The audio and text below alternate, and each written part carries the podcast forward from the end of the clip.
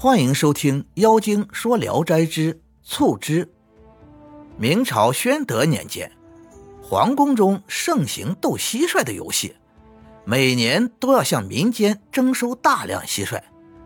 蟋蟀本不是陕西特产，有个华阴县令为了讨好上官，奉上了一只蟋蟀，让他试斗了一番，却非常厉害。于是上官就责令华阴县每年都要供奉。县令又把这差事交给了李正。集市上那些游手好闲的人，每得到一只好的蟋蟀，便用笼子养着，抬高价格，当做奇货高价出售。乡里的公差狡猾奸诈，常借此按人口摊派费用。每征一头蟋蟀，常要好几户人家倾家荡产。县里有个叫程明的，是个童生。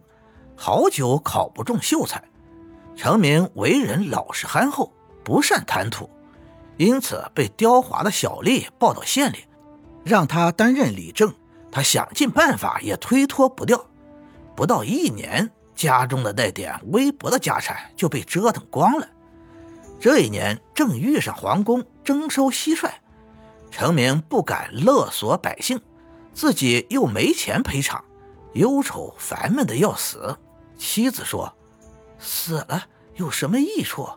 不如自己去捉捉看，说不定还有希望能得到一只。”程明认为很对，于是早出晚归，提着竹筒丝笼，在破墙下草丛中搬石挖穴，什么办法都用了，始终没有捉到一只可以进贡的。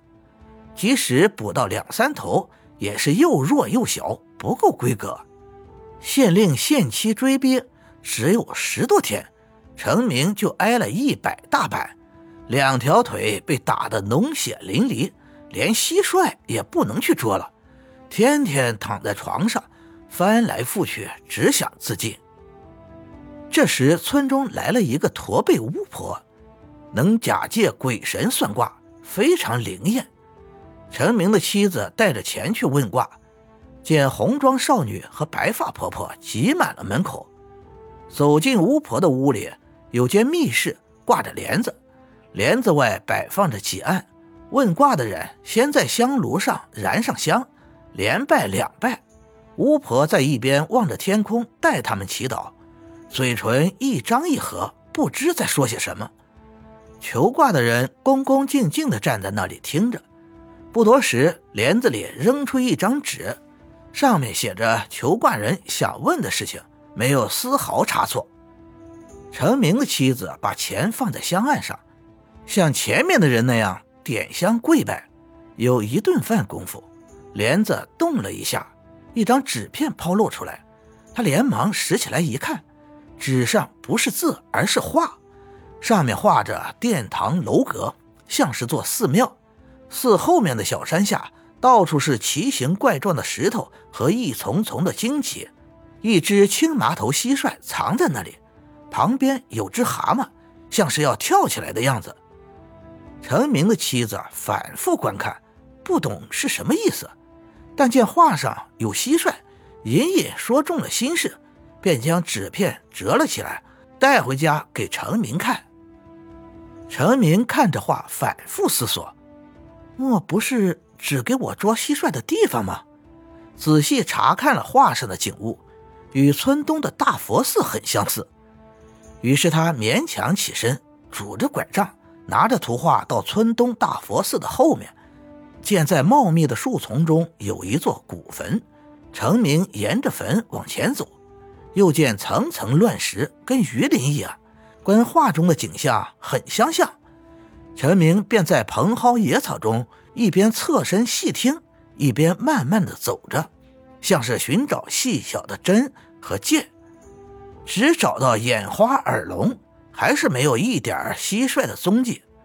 他正在凝神搜索着，突然一只癞蛤蟆跳了出来，陈明很惊愕，急忙追赶过去，蛤蟆已钻进了草丛中。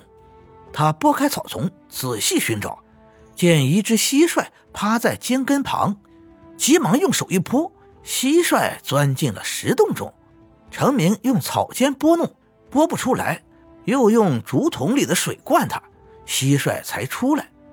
见这只蟋蟀身躯健壮，体态俊美，程明捉住它仔细审看，个头很大，尾巴修长，青脖子金翅膀。程明非常高兴，忙装进笼子里，提回家中。